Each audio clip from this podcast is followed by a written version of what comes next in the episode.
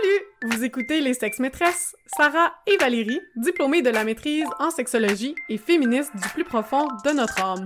Que vous soyez calé ou novice en la matière, on vous parle de sujets sexo, de sujets féministes parsemés d'anecdotes cocasses. De notre salon, on vous invite à nos conversations pour rire, rager et peut-être en apprendre un peu. Bonne écoute!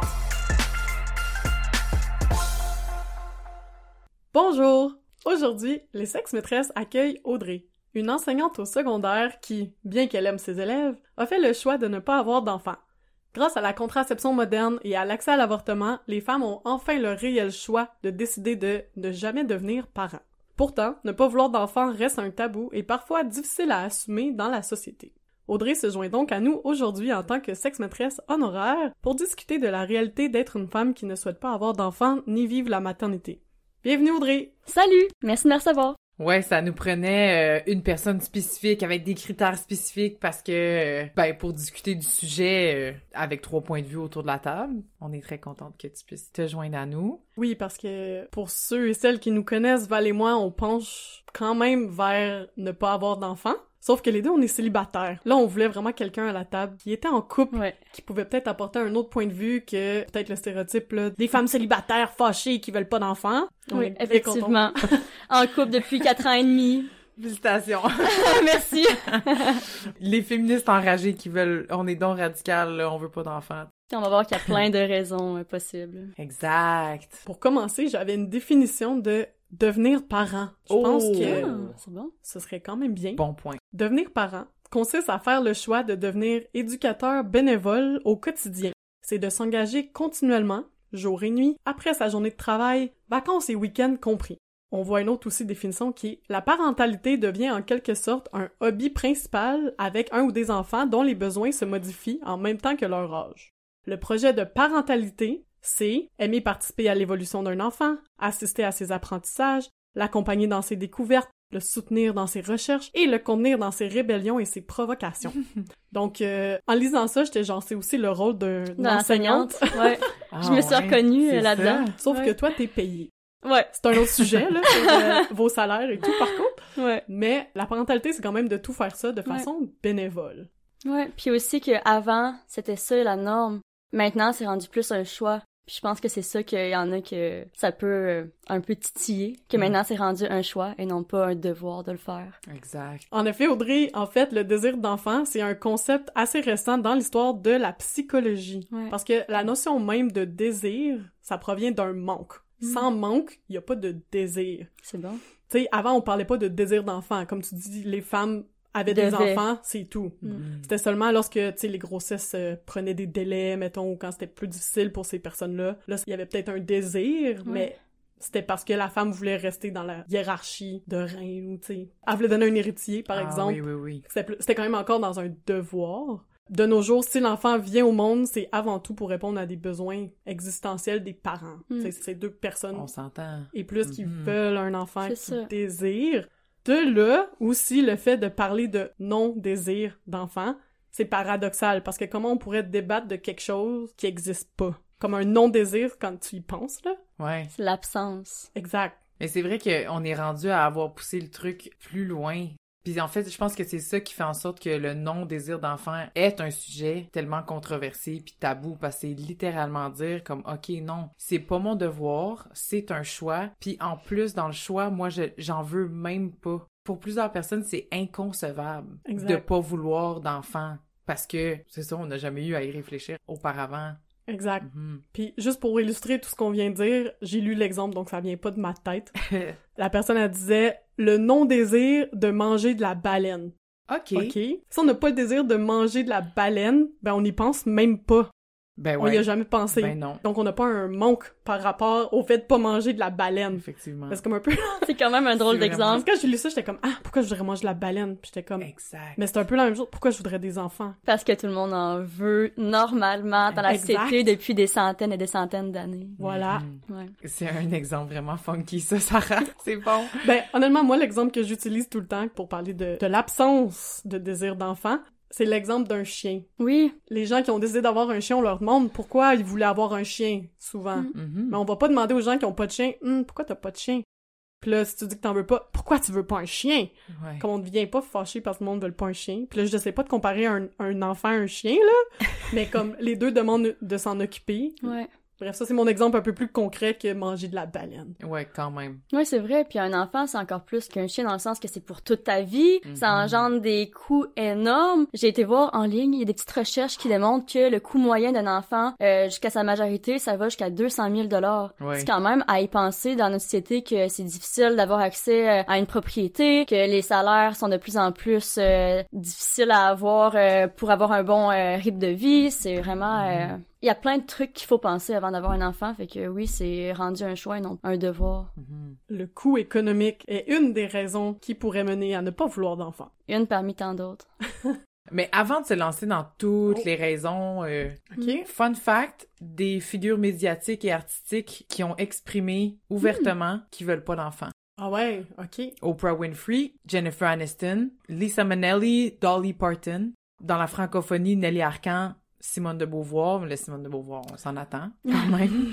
Euh, Quand même. Sarah Kaufman, Louise Portal, India Desjardins. On peut penser à Virginie Fortin aussi. Mm. Eh, c'est vrai. De plus en plus, il y a des femmes qui s'expriment là-dessus puis qui disent ouvertement non, c'est pas pour moi la maternité. Donc euh, on n'est pas seul. En fait, selon des chiffres de Statistique Canada, j'ai juste réussi à trouver les chiffres de 2011. 5,5% des femmes et 6,7% des hommes âgés de 20 à 39 ans, pouvant se reproduire, mettons, n'ont pas l'intention d'avoir d'enfants. Donc ça, c'était il y a quand même 12 ans. Mhm. Il y a eu une augmentation graduelle des personnes sans enfants. Puis il y a plusieurs études là qui estiment que la vie sans enfants va augmenter dans presque tous les pays industrialisés pour atteindre des pourcentages entre 15 à 22% selon Mhm. les pays là. Mhm. Donc c'est quand même comme une personne sur cinq. Une personne Mais ça fait du six. sens parce que de plus en plus, ça devient un choix et non Exact. pas euh, une obligation. Tu te sens pas que c'est ça que tu dois, mais Mhm. tu y réfléchis avant d'avoir un enfant Oui, parce que de plus en plus, il y a aussi des obstacles aussi. à avoir des enfants, comme toi, t'as nommé celui économique, mais il y en a plein d'autres.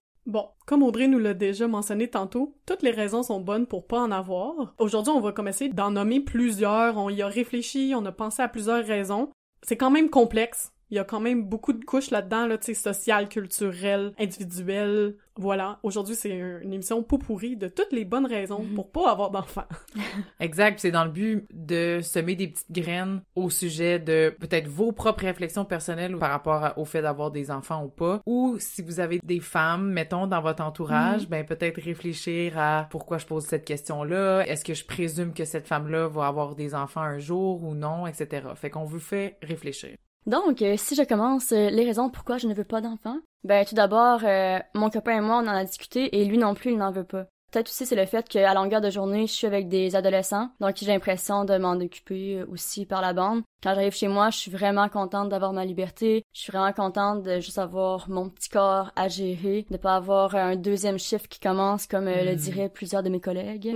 Euh, j'ai beaucoup d'amis qui, en ce moment, soit sont enceintes ou ont des enfants. Puis j'adore les enfants. J'ai grandi dans une garderie toute ma vie. Ma mère avait une garderie en milieu familial. Je suis vraiment bonne avec les enfants. Tout le monde qui a des enfants autour de moi, je les adore. Mais moi, je me sens pas prête. Puis je sens pas non plus le désir, comme euh, tu as si Mm. bien dit Sarah, d'avoir des enfants. Puis ça, je trouve que ça déboulonne certains mythes, là, disant que les personnes qui veulent pas d'enfants, c'est parce qu'ils aiment pas les enfants. Ouais. ce qui est parfois le cas, genre moi.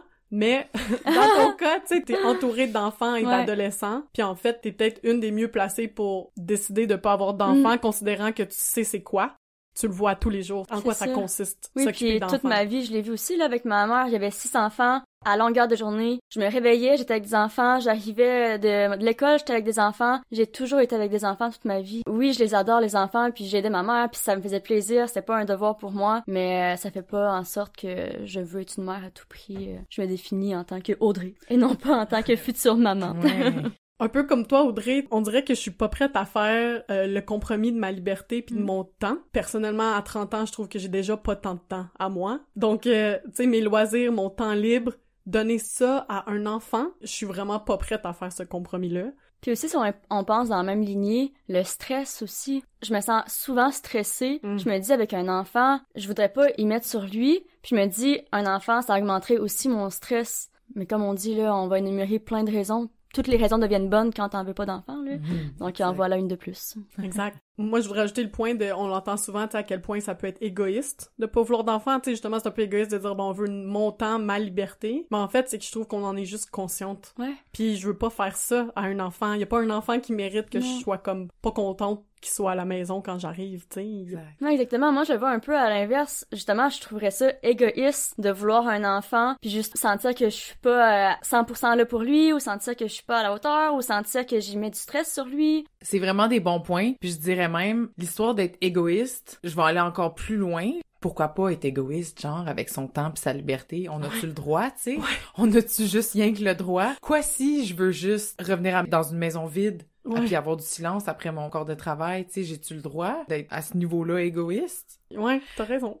De plus en plus, on dit qu'il faut penser à nous, qu'il faut euh, faire des décisions pour euh, être bien. Donc euh, oui, des fois, il faut être un peu égoïste dans le sens qu'il faut penser un peu à notre bien-être. Puis si notre bien-être, c'est de pas avoir d'enfant, pourquoi pas? Ouais. Mhm. Ça, c'est un parfait segue pour parler des raisons plus physiques du fait de pas vouloir d'enfant. Puis ça, ça va peut-être être euh, rapide, là. Il y a plusieurs raisons médicales qui Ouais. font en sorte que tu voudrais pas avoir d'enfant. Par exemple, des maladies ou des conditions génétiques que tu veux pas transmettre. Mm. Il y a toutes les histoires de la fertilité, mais dans ça, il y a comme aussi des personnes qui voudraient avoir des enfants, mais qui peuvent pas. Fait qu'on va pas glisser là-dedans. Ça pourrait être un épisode à lui seul. Mm. Sinon, je pense euh, à quelque chose qui est, qui est dans la même lignée, mais pas trop en même temps. Moi, dans mon cas, une de mes plus grosses phobies, c'est tout ce qui est avoir mal. Les Hmm. piqûres, l'accouchement en soi. J'ai plein d'amis, justement, qui sont enceintes. Ils vont faire des prises de sang, ils ont plein de tests. Je stresse. J'ai plein d'anxiété pour eux en ce moment. Je me Ah dis, je ouais. pourrais pas vivre ça. Exact, ouais. Oh mon dieu, ouais. Traverser ça quand tu le sais que ça va pas bien se passer pour toi, là, que Ouais. mentalement tu vas stresser avant, pendant, après. Ben, l'accouchement, il y a plusieurs, tu sais, comme les contractions après avoir accouché, comme c'est pas juste pendant l'accouchement. Les Mhm. contractions, là, il y en a post. Des pertes sanguines, les points de suture, tu peux être constipé, tu peux avoir des pertes d'urine, des sensations de brûlement, des fuites euh, au niveau du plancher pelvien, des douleurs, des baisses d'organes, Ouais.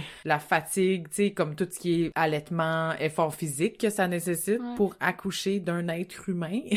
la prise du poids, pas dans le sens de « Oh mon Dieu, je vais prendre du poids », mais dans le sens de juste être inconfortable dans Mm. un corps qui change pour quelque chose que tu contrôles pas vraiment, tu sais. Le changement dans nos capacités physiques, dans nos activités sexuelles, qui reprennent ou qui reprennent pas, que c'est Mm. compliqué, que j'ai plus envie, tu sais, tout ça.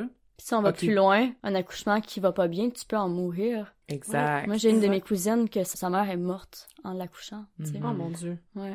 En 2020, Ouais. les statistiques pour la mortalité en couche, mettons, c'était 0,08% ou environ 8 décès par cause obstétricale pour toutes les 100 000 naissances vivantes. 100 000. OK. Ah, Quand même. Fait que 8 sur 100 000. Fait que c'est ça, il y a des risques, là, tu sais. On pourrait ajouter aussi aux raisons physiques s'occuper d'un enfant. Oui, pendant l'accouchement puis tout, mais s'occuper d'un enfant, ça demande de l'énergie, peu de sommeil. Mm.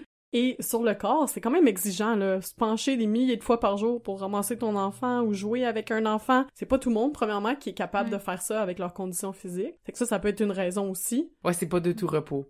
Si on pense aussi au niveau professionnel et social, faut penser à tout ce qui est congé maternité. Quand que tu prends ton congé maternité, ton salaire est coupé. Ensuite de ça, une fois que tu as ton enfant, si l'enfant est malade, très souvent, c'est la femme qui va prendre les congés. Mm. Euh, c'est la femme aussi qui va devoir mettre sur pause sa carrière professionnelle. C'est la femme qui va devoir tout assumer un peu les petites répercussions de tout ça. Donc ça aussi, c'est à y penser. Pour moi, euh, ces raisons-là, économiques, professionnelles, ça fait partie de mes raisons principales pour lesquelles j'hésite d'avoir Mhm. un enfant. Vraiment, tout ce qui est, mettre sur pause sa carrière, tout ce qui est baisse de salaire, qu'il y a personne qui va assumer la différence de ma perte de revenus. Puis aussi, on l'a nommé dans notre épisode sur la charge mentale, mais comme tout ce qui est cotisation au REER, ça a l'air de rien, mais tu sais, si t'as deux, trois enfants dans ta vie, ça fait deux, trois années Mm. où là, t'as vraiment moins de salaire qui rentre, et donc Ouais. tu cotises vraiment moins sur ton REER, puis en bout ça veut dire que tu vas avoir moins d'argent pour ta retraite à toi. Puis c'est que les hommes, ils traversent pas ça. Fait que moi, ça serait un critère. OK, tu veux un enfant? Parfait, tu vas cotiser la différence de ce que je peux pas cotiser dans mon REER habituellement parce que, man, parentalité égale, là, genre, et Si on- retraite égale. Si on ajoute à ça le moment où on est en congé maternité, on a moins d'argent. Et Mm. c'est un moment où que tu dois dépenser de l'argent pour ton enfant. C'est des coûts, là, Ouais. tout t'équiper pour avoir un enfant. C'est beaucoup, beaucoup de coûts. Mhm. Oui, il y en a qui se font aider par leur entourage, mais faut pas non plus se fier juste là-dessus. Donc ça aussi, ça y penser.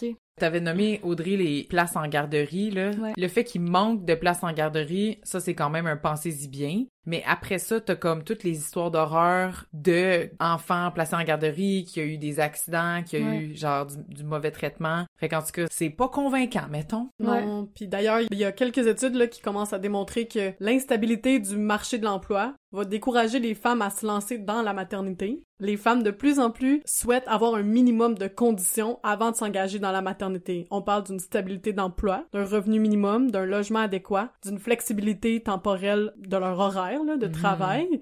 Des conditions qui sont pas nécessairement euh, applicables à tous les Mhm. domaines, tous les emplois. Encore moins les emplois qu'on dit traditionnellement féminins. Allez écouter notre épisode sur ce sujet-là.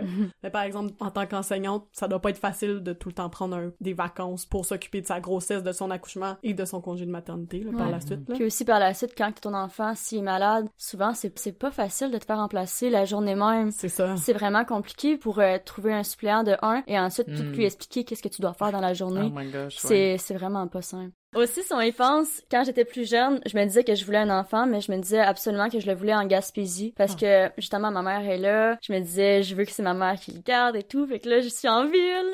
Euh, fait que ça aussi, le fait d'avoir un enfant en ville pour une fille de la région comme moi, c'est un petit peu dissuasif aussi. Ouh, ouais, c'est un bon point. Puis Ouais, comme tu dis, le, le fait de pas avoir ton entourage Ouais. près de toi, mes amis qui ont des enfants comptent énormément sur leurs parents ou leurs beaux-parents pour s'occuper des enfants à cause du problème des garderies et tout Mm. ça. Fait que ça aussi, c'est quand même une bonne raison de pas vouloir d'enfants si t'es loin des personnes qui pourraient en prendre soin, là. Oui, c'est facile de dire ah ben tu peux te rapprocher, mais non, ça fait quatre ans que j'ai ma classe, je suis stable en ce moment, mon copain aussi a sa job qui est stable, je vais pas aller à 10 heures de route pour avoir un enfant alors que j'en veux même pas en ce moment. Ouais, l'expression it takes a village pour Mm. élever un enfant est quand même à propos. Aussi, dans les raisons sociales, professionnelles, dans ma tête, ils vont un peu ensemble pour ce que je veux avancer là. C'est les défis des mères autour de moi. Justement, là, j'ai 30 ans, j'ai des amis qui commencent à avoir des enfants. Comme on vient de dire, problème de trouver des garderies, c'est pas facile. Il y en a qui allongent leur congé de maternité, ce qui amène encore une fois les défis économiques de cette décision. Mais aussi, dès que les enfants vont à la garderie, ils sont malades constamment. Puis j'ai une bonne amie qui, elle, partage tous les mauvais moments de sa maternité, ce qui m'aide à 100% à pas vouloir d'enfants. Mais je trouve que c'est le fun de voir des personnes qui sont capables de montrer les mauvais côtés de la maternité aussi, parce que sur Instagram ou sur les réseaux, on voit tout le temps comme « Il est donc bien beau, mon enfant! Il est incroyable! Regardez toutes les belles choses qu'il fait! » Ce qui est tout à fait vrai. Mhm, Mais on voit pas les côtés où genre tu pleures en cachette parce que t'es à bout. Bref, tout ça pour dire ça aussi, c'est des raisons de pas vouloir d'enfants quand tu vois les défis que ton entourage a à vivre. Exact. Oui, ça va désenchanter un peu ce truc-là, mais je pense que ça va aussi ramener le tout sur le plancher des vaches. Avoir un être humain, l'élever, faut qu'il bâtisse son petit système immunitaire, faut qu'il apprenne plein de choses, faut qu'il apprenne à manger. La DME, ça fait des dégâts pas possibles. tu sais, genre, on va se Ouais. le dire, là. Il y en a des trucs où t'es juste comme, bon, j'ai fini mon corps de travail, puis là, je sais que le souper, ça va être le bordel, je sais que le bain, ça va être le bordel, je sais qu'il y a un otite pour la troisième fois dans le mois, tu sais, comme etc., etc.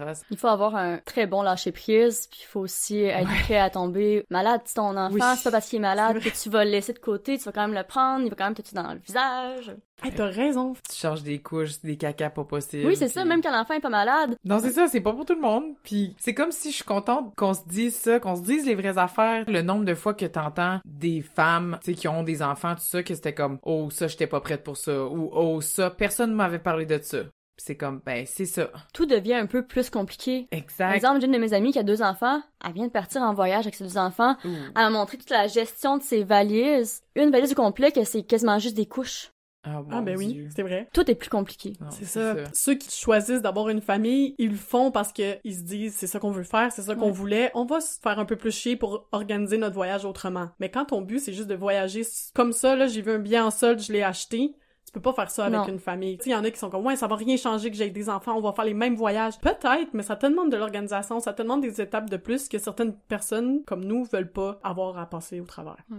Si on va à des raisons qui sont liées au couple, pour avoir des gens autour de nous qui veulent pas d'enfants et qui sont en couple, vouloir voyager. Tu sais, admettons, il y en a qui faisaient beaucoup de vélo, ils aiment ça faire des voyages de vélo. C'est plus facile sans enfants, un peu comme on vient de le dire. Puis vraiment juste euh, faire des activités de couple. Oui, effectivement. Euh, Moi, je viens de Gaspésie. En ce moment, je suis à Sherbrooke. Juste le fait, justement, les fins de semaine, on est toujours partis. Je vais voir ma soeur à Montréal. Je vais voir euh, ma famille à- en Gaspésie quand j'ai un peu de temps. Mais avec des enfants, ça devient vraiment beaucoup plus compliqué. Comme tu dis, là, en ce moment, on économise de l'argent pour euh, acheter une maison. après on aimerait voyager, mais si on a un projet bébé, ça va être retardé. Ben oui. Que c'est toutes des choses auxquelles il faut penser puis établir ses priorités. Mhm. Oui, tout à fait. Et aussi, on peut penser à la charge mentale et à la charge des tâches domestiques et maintenant tâches de l'enfant. Encore une fois, vous pouvez aller écouter notre épisode sur le sujet où on défend que les femmes en font encore plus que leurs partenaires hommes. Puis si dans votre couple, vous avez réussi à avoir un équilibre dans les tâches domestiques en étant juste deux, là, en étant en couple, ben ça peut tout détruire l'équilibre d'avoir un enfant. Là. Si vous avez trouvé votre façon de fonctionner puis tout va bien, ben pourquoi ajouter une source de stress Mhm. à cet équilibre-là, tu sais? Mhm. Ça, c'est quand vous avez un équilibre. Pour les couples qui ont pas d'équilibre puis que la femme en fait déjà plus avant d'avoir des enfants, ça va pas changer. Je veux juste,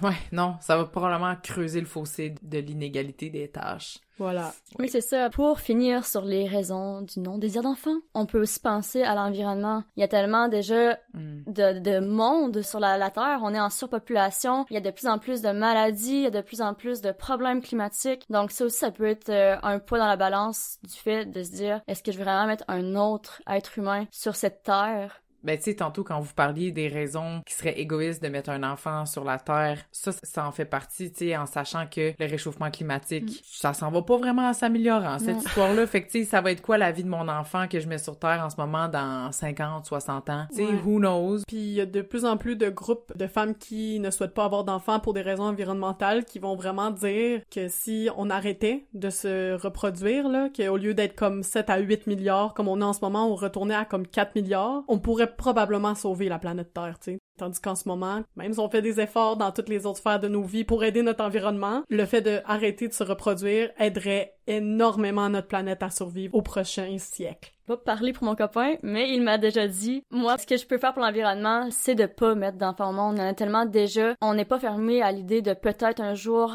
être famille d'accueil, aider un, un enfant qui est déjà là sur cette planète et qui a besoin d'aide. Ça, c'est un bon point. Bon, on est rendu au segment de l'épisode où les féministes autour de la table vont rager. Donc euh, voilà, c'est nécessaire. On va commencer ce segment avec peut-être un petit cours d'histoire, euh, un mini cours d'histoire. Juste pour donner un espèce d'aperçu d'où vient les courants où les femmes ont commencé à dire la maternité c'est pas pour moi, puis un peu défendre ce point de vue-là. Ça a commencé comme années 60. On peut penser à Betty Friedan puis le Feminine Mystique, qui est le livre qu'elle a écrit, où elle nomme un peu le désillusionnement de ce rêve de la maternité et de ce, ce vécu de femme. Ça me donne un purpose puis tout ça. Puis elle était comme, ben pour vrai, pas tellement. Spécialement dans les années 60, là. Exact.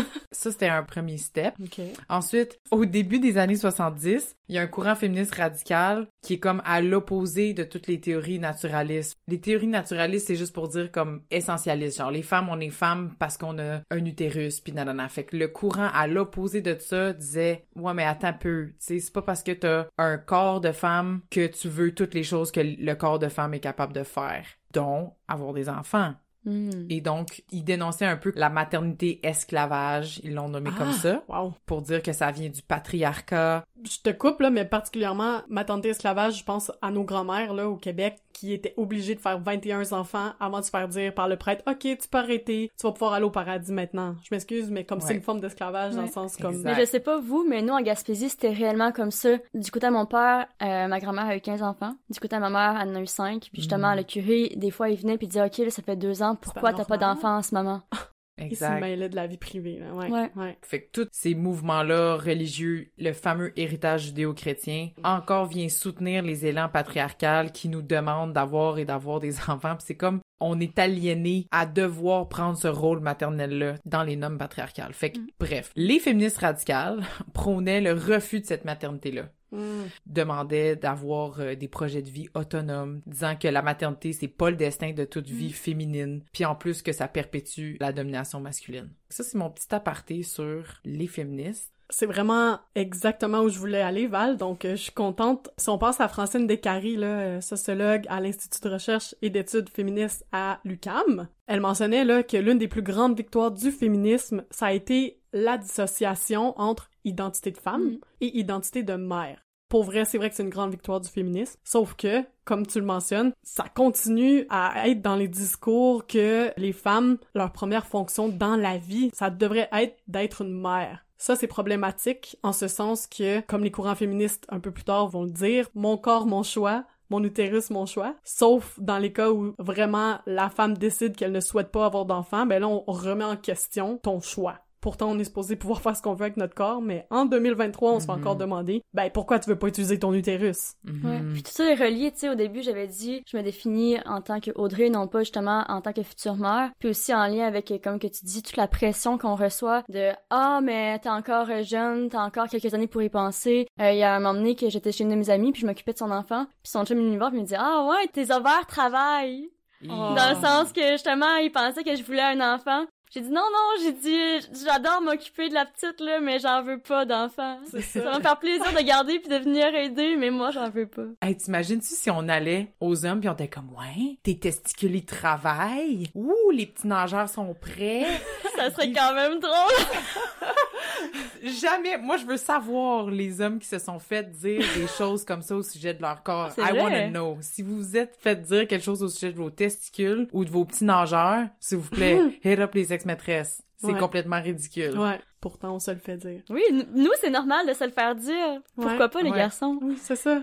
Ah ben c'est bon Audrey que tu nommes des phrases qui t'ont été dites pour renchérir sur le fait que c'est comme une pression sociale même si on a techniquement le droit de dire non. Tu sais les stars enceintes, ils font la une des magazines. Il y a comme une aura de genre tu veux donc avoir le bonheur familial, tu veux settle down, mais on le sait très pertinemment que c'est peut-être une condamnation cette maternité là, tu sais à une vie tourmentée, stressante, pleine de regrets peut-être, de Mm. tristesse, mixed feelings. Tu peux pas te sentir euh, accompli dans ce rôle-là qui devient vraiment très restreignant là. Mm. Oui, c'est ça, il y en a pour qui c'est fait puis qu'ils sont donc contents d'avoir un enfant puis c'est parfait. Oui. Mais il y en a d'autres que non. Que moi mon point c'est juste respectons celle qui en veut, respectons aussi celle qui en veut pas. Exact. Exactement.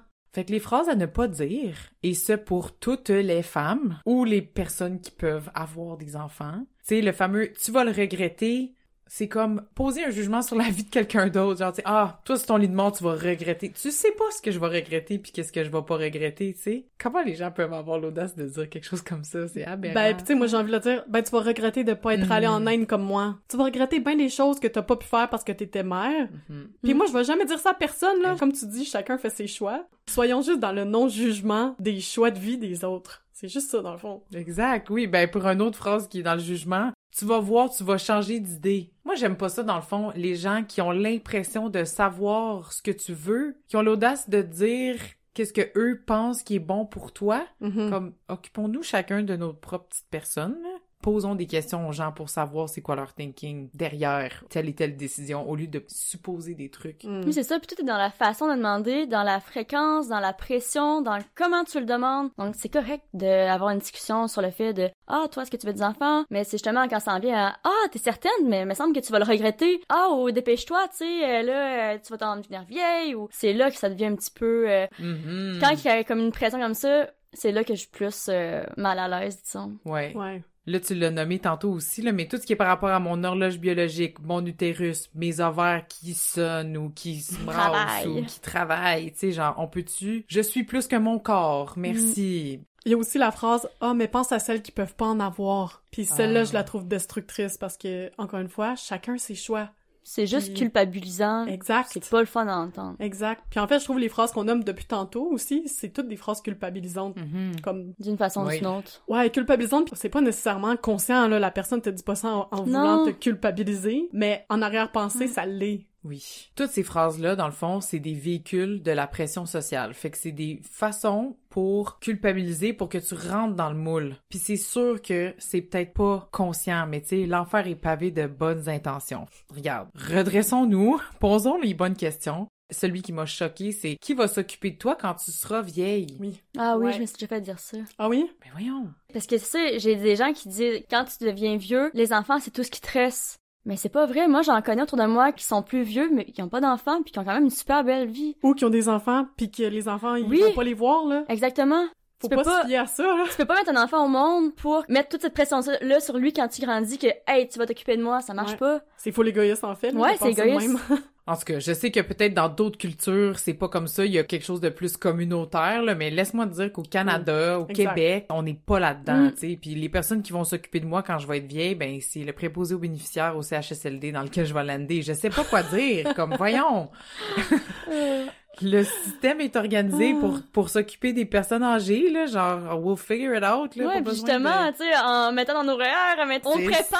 toute notre retraite, on se prépare pour juste exact. avoir tous les soins nécessaires euh, sans avoir besoin d'un enfant pour s'occuper de nous. Bon point. Hey, Sérieux. ça, ça boucle la boucle. J'aime ça. Si je poursuis avec un autre exemple concret, j'ai une de mes amies que, justement, à chaque fois que je la voyais, elle me demandait « Oh, c'est pour quand les enfants? Ah. Puis là, oui. Puis là, je disais, j'en veux pas d'enfants. Elle me dit, non, mais toi pis ton chum, ça va tellement être mignon, vos enfants. à chaque fois que je la voyais, je suis comme, non, j'en veux pas d'enfants. Puis là, j'ai dit, il y a deux semaines, que j'allais à un podcast sur le nom du d'enfants. Là, elle s'est sentie mal. Oh. Oh, Je pense que c'est la dernière fois qu'elle me le demandait. Ah, Ouais. Ça a pris ce petit déclic-là pour se rendre compte que ça me mettait de la pression puis que c'était peut-être pas euh, si gentil que ça de toujours revenir à la charge. Oui. Elle, c'était vraiment pas méchant. Non, Mais non. moi, ça me mettait quand même une pression, veut, veut pas, de toujours dire, mais tu sais, je pense pas que non, j'en aurais pas. Ouais, C'est exemple cute, hein? J'en aurais jamais. Ouais, c'est ça. Je suis sûre qu'il serait cute, là. C'est pas ça le problème, là. Oui, c'est ça. En fait, les gens qui souhaitent avoir des enfants, ils vont vous le dire. Je pense que c'est ça aussi qu'il y a à retenir. Est-ce que c'est vraiment une question nécessaire? Surtout ta famille, là, tu sais, ou des gens qui sont proches de toi. S'ils veulent des enfants, comme moi je le sais, mes amis qui veulent des enfants, ceux qui hésitent ou ceux qui en veulent absolument pas. Je pense que c'est comme important aussi de se dire, comme c'est une question nécessaire, genre, toi, tu veux-tu des enfants? Oui, c'est intéressant, mais d'habitude, les gens qui en veulent, ils vont te le dire. Ok, puis là, j'ai trouvé un site qui donnait des réponses à toutes les questions qu'on vient de poser, là, Ah. qui sont un peu intrusives. Donc voilà, je... admettons à la question pourquoi tu veux pas d'enfant, ben ils répondent puis toi pourquoi t'en fais? C'est un peu direct, Oh, c'est sassy. mais en même temps c'est la vraie question pourquoi tu fais Oui. des enfants? Comme les gens devraient se poser la question là, c'est à eux de se poser la question. Une autre réponse étant possible, je préfère sauver la planète. Il y avait aussi j'ai déjà une vie incroyable et Ah, bien bon. occupée. Oh, Voilà. voilà. Juste répondre je vais très bien, merci. Tu sais quelqu'un qui est comme oh pauvre toi, tu sais vous voulez pas d'enfant ou non non non, je vais très bien, Mhm. merci. Ouais. quelqu'un à qui tu dois pas plus d'explications ou tu sais Mhm. genre Ouais. juste répondre OK, quand t'as reposé la question à tous les hommes, tu me reviendras. Ou Exact. est-ce que t'as posé la question à mon chum? Il y avait euh, j'ai aucune envie de retomber en enfance. Toi tu, Mm, tu le sens c'est encore vrai. plus là avec ta mère qui avait une garderie à quel Ouais, point tous c'est les jours il faut que tu te mettes dans le mood d'être euh, un enfant, de parler avec des enfants, tu sais Ouais. Mettons, dans un métier comme le mien, à longueur de journée, je m'occupe déjà des enfants. Fait que ça devient une continuité toute ta vie tourne autour de ça. Ça se peut que j'ai pas Mhm. envie de ça. c'est ouais, Mhm. exact. Euh, Celle-là était un peu plus sarcastique, mais ah, j'ai toujours détesté faire comme tout le monde. Dépendamment Elle serait bonne pour toi, Sarah. Ouais, celle-là. Il y avait euh, j'ai la migraine juste à y penser, à avoir Oh. des enfants. Puis le dernier que j'adore, c'était c'était pas écrit dans ma to-do list, donc j'ai oublié. Ah, c'est bon. Donc voilà des petites Ah. idées un peu euh, sarcastiques. C'est la première fois que la personne te pose la question, Ouais. Ah oui. pas obligé d'y répondre avec ces phrases, mais la centième fois que la personne pose la question, peut-être que tu Ouais. peux te lancer. Ouais, c'est ça. Merci des suggestions. Ouais, c'est des bonnes réponses. Il y a aussi genre euh, quel argument tu veux que je te donne? Parce qu'il y en a tellement, tu sais. Ouais. Où est-ce que je devrais commencer? Parce que Ah, un moment donné, je me suis fait poser cette question-là, puis j'étais comme j'ai juste shooté plein d'affaires, là. j'étais comme économique, environnemental, brr. puis la personne était comme ouais, j'avoue, j'étais genre ouais. Maintenant que ce podcast est fait, peut-être que je vais référer à ce podcast quand quelqu'un va insister. En plus, c'est direct ça que je m'en allais dire. Puis maintenant, tu peux juste envoyer notre lien URL de cet épisode. voilà ma réponse. oui, c'est ça.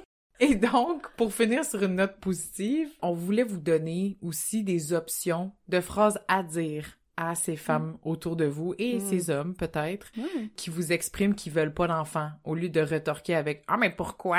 Je te trouve courageuse d'avoir fait ce choix bravo ça peut être aussi juste ah d'accord Exact. voilà donc aucun jugement ou changer de sujet qu'est-ce qui te passionne le plus dans ta vie en ce moment? Parce que clairement il y a quelque chose qui prend plus de place que pourrait prendre un projet de maternité Ouais. donc s'intéresser à ce dit projet tu n'es pas la seule, de plus en plus de femmes le nomment, de pas vouloir d'enfants, comme juste valider, tu sais. Ouais.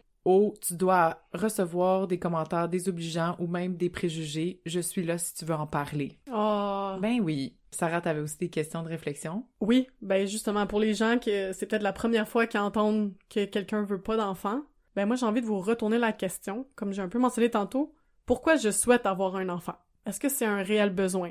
Est-ce que j'ai une réelle envie de fonder une famille?